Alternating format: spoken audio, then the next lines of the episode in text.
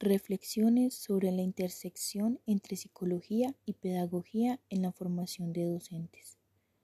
La psicología y la pedagogía han definido históricamente un complejo campo de interacciones. Este artículo pretende mostrar cómo la emergencia de los paradigmas contemporáneos en psicología trazan nuevas orientaciones dentro del campo pedagógico que están aún por examinarse en profundidad, específicamente en lo que respecta a la construcción de un currículum de formación de docentes.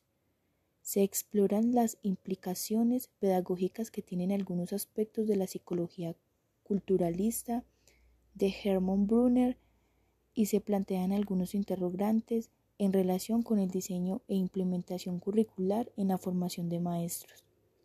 Necesitamos acercarnos a la historia de las relaciones entre psicología y pedagogía, comprender cuáles son los aportes mutuos, saber que la relación no ha sido unidireccional, no caer en errores del pasado.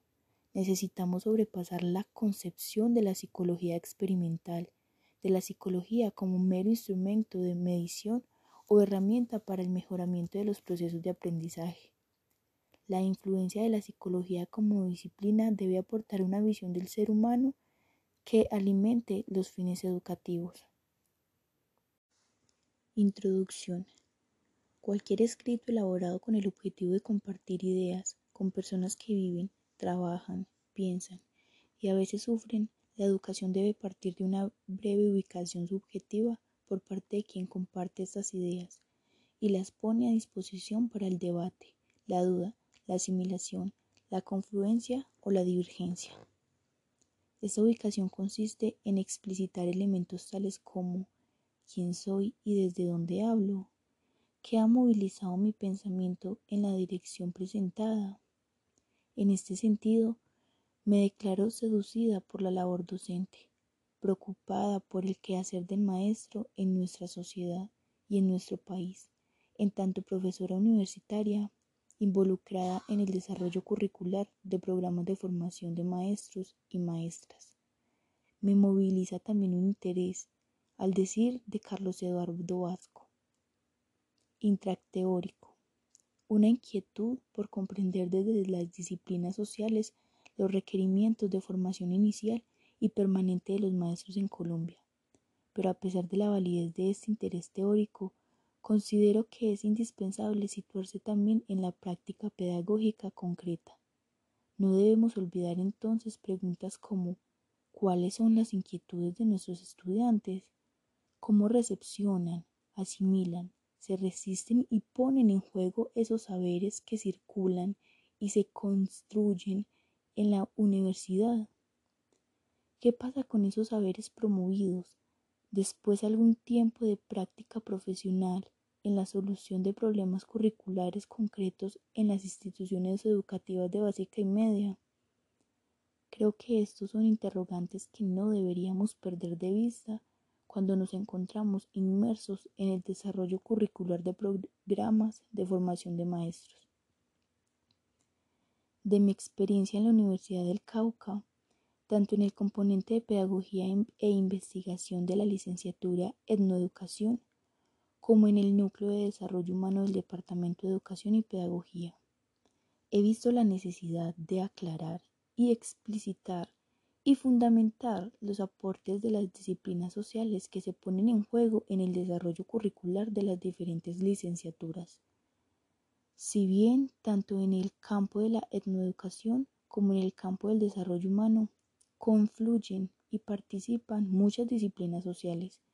Me centraré aquí en dos de ellas, la pedagogía y la psicología, que, además de corresponder con elementos de mi formación y experiencia profesional, han sido objeto central de debate en el campo de la educación.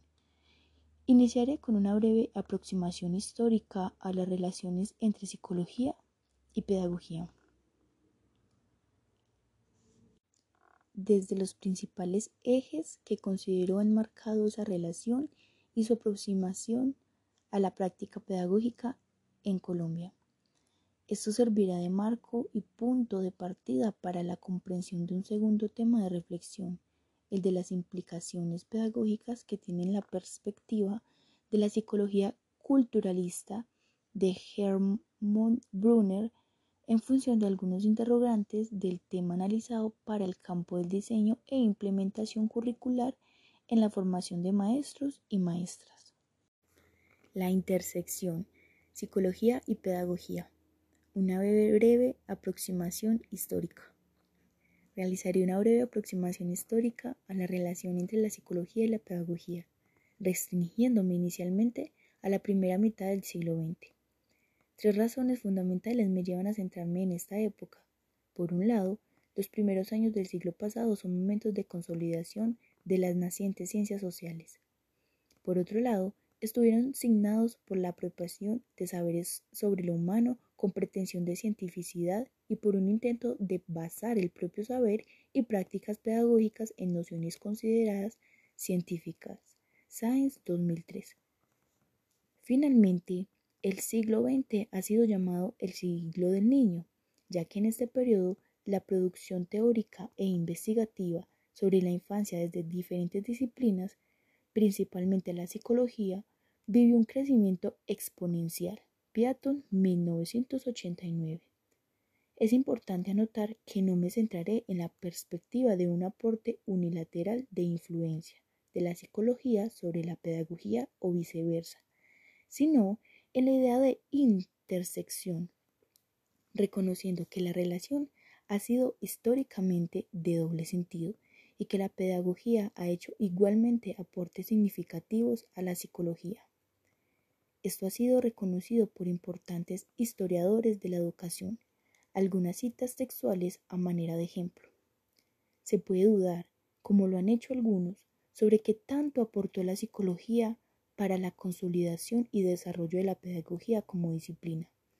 Pero históricamente es indudable que la pedagogía ha sido un escenario muy fértil para el desarrollo del conocimiento psicológico.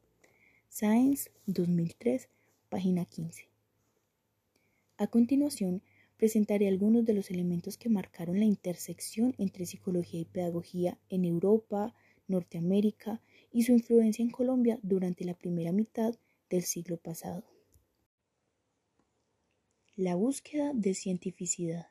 Desde finales del siglo XIX y principios del siglo XX, tanto la psicología como la pedagogía dirigieron sus esfuerzos hacia la búsqueda de una fundamentación científica. La psicología ha estado atravesada desde su nacimiento por una pretensión de cientificidad, marcada por la creación del primer laboratorio de psicología en Leipzig en 1879. Desde entonces, la psicología experimental estableció su indagación sobre la experimentación, la medición y la formulación de leyes, todas estas características propias del modelo galileano de ciencia positiva. Según este paradigma, la cuantificación es requisito sine qua non para aproximarse a la realidad. Solamente lo medible, lo observable y lo cualificable son garantía de cientificidad. En Estados Unidos, este modelo de ciencia predominaría de manera hegemónica con el desarrollo de la psicología conductista durante las seis primeras décadas del siglo XX, tanto a nivel básico como en su aplicación práctica al ámbito educativo. La pedagogía, por su parte, recibiría la influencia del modelo de ciencia positivo y particularmente realizaría una aplicación desde la teoría conductista en las teorías y prácticas educativas. Con respecto a la historia de la pedagogía en Colombia, en las primeras tres primeras décadas del siglo XX predominó el discurso moderno, el cual se encuentra impregnado de un espíritu científico positivista. El discurso moderno atraviesa el conjunto de los saberes, los conceptos y los objetos sobre los discursos sobre la escuela, el maestro, los métodos de enseñanza, los fines de la educación y las estrategias de formación. Sáenz, Saladiarriaga y Ospina, 1997. Pero aquí lo moderno se asocia con la ciencia y su método, los saberes experimentales y aplicados en la enseñanza. Las diferencias interindividuales y la medición escolar. Al paradigma cientifista antes desarrollado subyace una concepción que influyó tanto en la psicología como en la pedagogía. Al ser los fenómenos regidos por leyes universales, debe existir un desarrollo biológico, psicológico y social acorde con dichas leyes. Según esta concepción existe una norma, un desarrollo normal por un lado y por otro, un estado de anormalidad reflejado en características individuales que se salen de esa norma. Así, el estudio de las diferencias interindividuales por la medición de características físicas, fisiológicas y psicológicas permeó el escenario escolar y se contribuyó en uno de los paradigmas básicos de la psicología educativa. Esta concepción de lo normal y lo anormal fue introducida inicialmente por la medicina, que influyó de manera privilegiada la práctica escolar hasta 1920. Posteriormente se introdujeron las mediciones de características psicológicas, las diferencias interindividuales y la medición escolar. Al paradigma cientifista antes desarrollado subyace una concepción que influyó tanto en la psicología como en la pedagogía. Al ser los fenómenos regidos por leyes universales, debe existir un desarrollo biológico, psicológico y social, acorde con dichas leyes. Según esta concepción existe una norma, un desarrollo normal por un lado, y por otro, un estado de anormalidad reflejado en características individuales que se salen de esa norma. Así, el estudio de las diferencias interindividuales por la medición de características físicas, fisiológicas y psicológicas permeó el escenario escolar y se constituyó en uno de los paradigmas básicos de la psicología educativa. Esta concepción de lo normal y lo anormal fue introducida inicialmente por la medicina, que influyó de manera privilegiada la práctica escolar hasta 1920. Posteriormente, se introdujeron las mediciones de características psicológicas, además de las físicas y fisiológicas, a través de los test de inteligencia y de aptitudes. Esto le proporcionó a la psicología un terreno fértil para su desarrollo como disciplina y se constituyó en uno de los mayores campos de confluencia entre la psicología y la pedagogía. La práctica y la imagen del psicólogo educativo estuvo entonces directamente ligada a la aplicación e interpretación de las pruebas con fines diagnósticos y predictivos. Por cierto, esta actividad práctica profesional ha sido, sin duda, una de los prototípicas y de los que más identifican a los psicólogos escolares. Hernández, 1998. En este caso encontramos también una coincidencia en cuanto a la apropiación de estas prácticas dentro del ámbito escolar en Colombia. En los años 30 del siglo XX, las escuelas normales laicas creadas por el gobierno fueron pioneras en la apropiación del examen fisiológico y psicológico en la formación de maestros. En la normal central se crearon laboratorios de psicología infantil y técnicas de medición mental. Se planteaba la necesidad para el maestro de conocer las leyes psicológicas de la infancia y se la convertía en el portador del saber del examen fisiológico y psicológico. Sáenz, Salada Arriaga y Ospina 1997. La teoría de la evolución y su transposición al desarrollo del niño y las sociedades. La teoría de la evolución biológica de Darwin influyó en la medicina, la fisiología y la psicología, y éstas a su vez reorientaron las nuevas pedagogías. Esta influencia marcó una de las concepciones que permearon los procesos educativos a principios del siglo XX, especialmente en Colombia. Se trata de la teoría de la recapitulación, según la cual la autogénesis reproduce la filogénesis, el desarrollo del individuo recrea el desarrollo de la especie. La evolución de la especie no solo es considerada en su dimensión biológica la forma como ocurrió el proceso de omnización sino en su dimensión social. Según esta concepción, las sociedades pasarían por periodos evolutivos, fases que deben recorrer los niños y las niñas en su desarrollo. De esta forma, la infancia, su estudio, su cuidado y protección a través de la educación son básicos, ya que lo que ocurre en la niñez marca el desenvolvimiento futuro de los individuos y de las sociedades. La teoría evolucionista tuvo en Colombia una expresión particular durante las tres primeras décadas del siglo XX.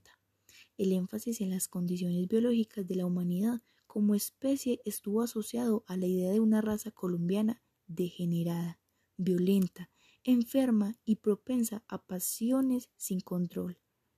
La educación debía pues poner remedio a los males de nuestra raza por la aplicación de una férrea disciplina, propia de la pedagogía católica.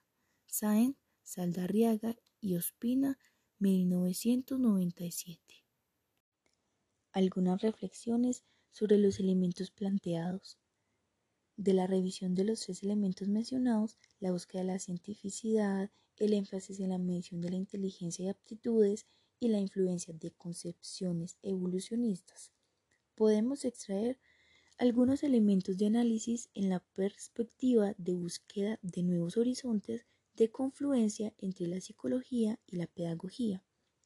La búsqueda de cientificidad en la psicología desechó a la mente y a la subjetividad de su vocabulario y de su espectro de explicación y comprensión del ser humano. Brunner, 1989 dentro del auge conductual positivista y más precisamente en oposición a este, nace y se erige la llamada revolución cognitiva en la segunda mitad del siglo XX. Su impulso inicial consistió en recuperar para la psicología el concepto de mente y de estados intencionales, entendiendo por estados intencionales las creencias, deseos y la creación de significados. Sin embargo, según algunos autores que vivieron esta situación, como el psicólogo culturalista Hermann Brunner, esta pretensión inicial de la revolución cognitiva se perdió debido al auge del paradigma computacional, de la analogía de la mente, con el procesamiento de la información. En la reflexión ubicada dentro de lo que se llamó la IA, inteligencia artificial, se equiparon los procesos cognitivos con los programas de computador. La computación se convirtió en el modelo de la mente y en el lugar que ocupa el concepto de significado se instaló el concepto de computabilidad. Brunner, 1989. Sin embargo, esta revolución cognitiva favoreció la aparición de una serie de investigaciones bajo la denominación de teoría de la mente.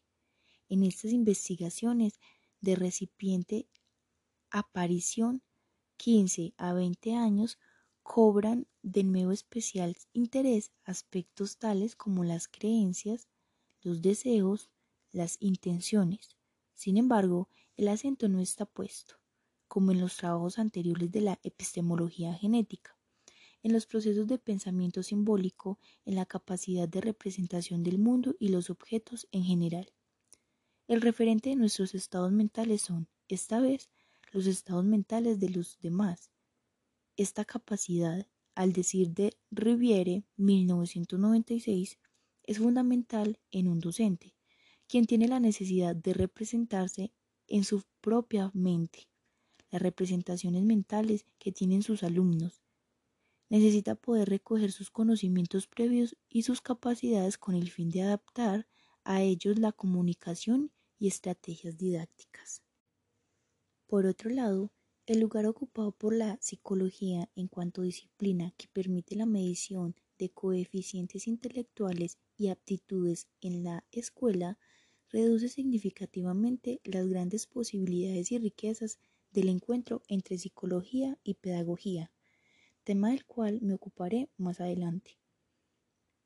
La psicología es en este caso un mero instrumento, idea por demás compartida por los primeros psicológicos experimentales, para quienes esta disciplina no tendría nada que aportar a aspectos tales como los fines educativos, sin despreciar el importante aporte que puede tener la medición cuantitativa. El peligro es claro, la clasificación de individuos derivada de ella y su uso para fines ideológicos de selección social, es decir, la idea que el lugar en la prueba determinada, el lugar social, es por no decir menos, una opción excluyente, sobre todo para quienes compartimos la idea de la educación como un medio para lograr la igualdad de oportunidades y la equidad social. Esta idea se desarrolló en la historia de la pedagogía en Colombia después de los años 30, como un proyecto de democratización de la educación pública y de la democracia como igualdad de oportunidades educativas, culturales y políticas, bajo la influencia de pedagogos como John Dewey, Sáenz, Saldarriaga y Ospina, 1997. El enfoque biologicista desconoce el papel de la cultura de la configuración del sujeto en la educación y en general en los procesos de socialización que se dan en los diferentes escenarios sociales. En efecto, tal como lo afirma Science 2003. A excepción de Dewey y Freinet, las reorientaciones pedagógicas de principios del siglo XX desconocieron la psicología social y el papel del lenguaje en los procesos educativos. Sin embargo, no puede desconocerse que el concepto de evolución ha jugado un importante papel en la psicología del desarrollo, como campo de investigación y producción. Los resultados de la psicología del desarrollo no se pueden reducir a su aplicación a los procesos educativos y pedagógicos, pero no puede desconocerse que la relación entre la noción del desarrollo biopsicosocial humano y la pedagogía es un campo fértil cuyas muchas posibilidades están aún por explorar.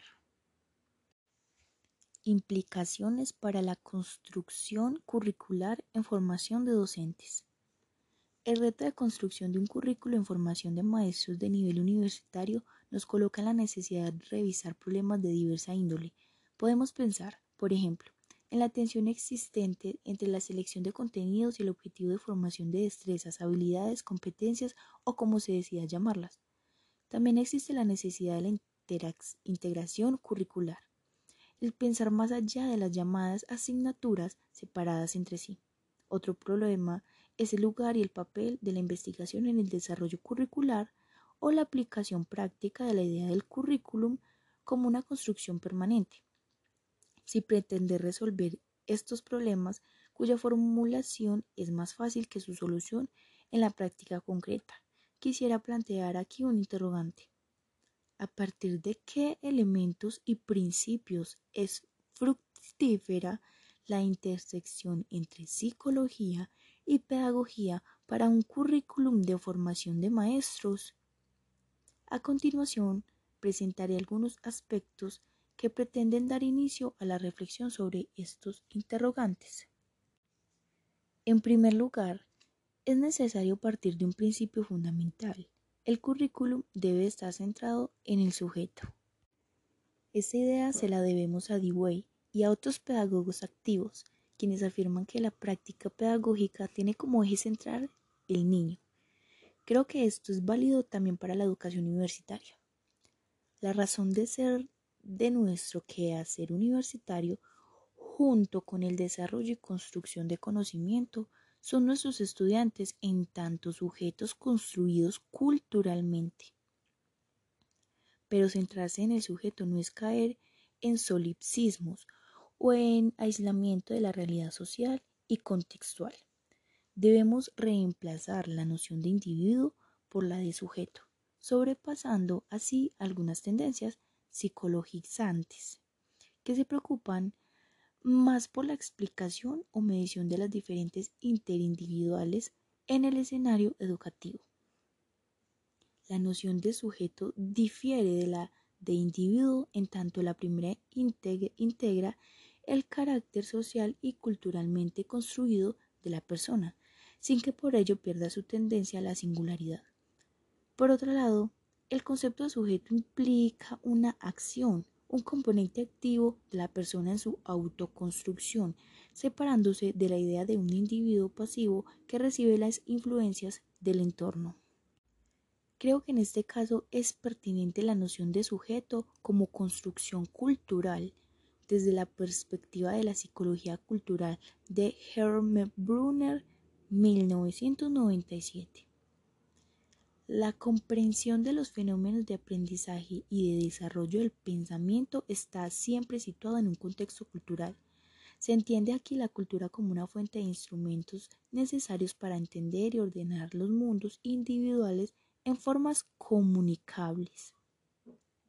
La expresión subjetiva de la cultura es, según Brunner, la creación de significados.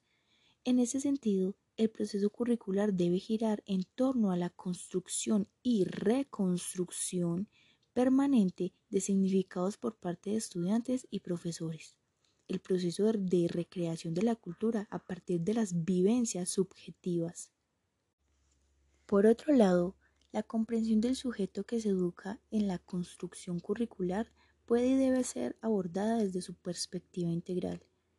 La integralidad no se entiende aquí como un giro retórico, una necesaria declaración de principio en el discurso. Asumir seria y consecuentemente una perspectiva integral del sujeto implica superar lo que ha sido señalado por historiadores de la educación en Colombia. Sáenz 2003 como una desconfianza en la subjetividad a partir del afán modernizador y racionalizador de la pedagogía en nuestro país. En este punto son válidos los planteamientos de la psicología juanguiana y sus implicaciones pedagógicas con respecto a la comprensión del ser humano en cuatro dimensiones básicas de desarrollo, el pensamiento, la percepción, el sentimiento y la intuición. En segundo lugar, quisiera partir de la idea del saber pedagógico como el saber fundamental del maestro. No entraré aquí de lleno en la discusión sobre el estatuto epistemológico de la pedagogía y su relación con otras disciplinas, sino que trataré de hacer una reflexión a partir de aspectos concretos de la construcción curricular y el quehacer del maestro.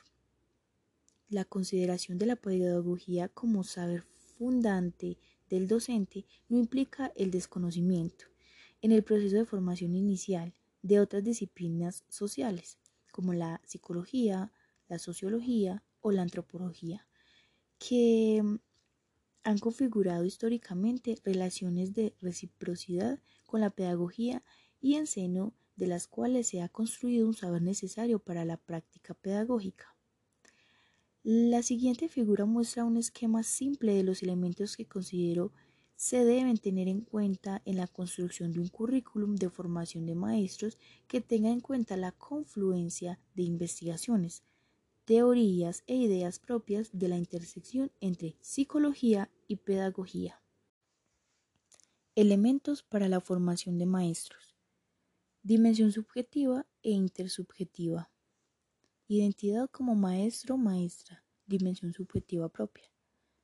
Comprensión de la dimensión subjetiva e intersubjetiva del niño joven en su desarrollo biopsiosocial y de los aspectos contextuales.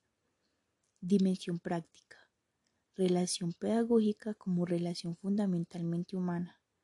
Dimensión del saber pedagógico disciplinar. Elementos para la formación de maestros. Dimensión subjetiva e intersubjetiva. Identidad como maestro, maestra, dimensión subjetiva propia. Comprensión de la dimensión subjetiva e intersubjetiva del niño joven en su desarrollo biopsiosocial y de los aspectos contextuales.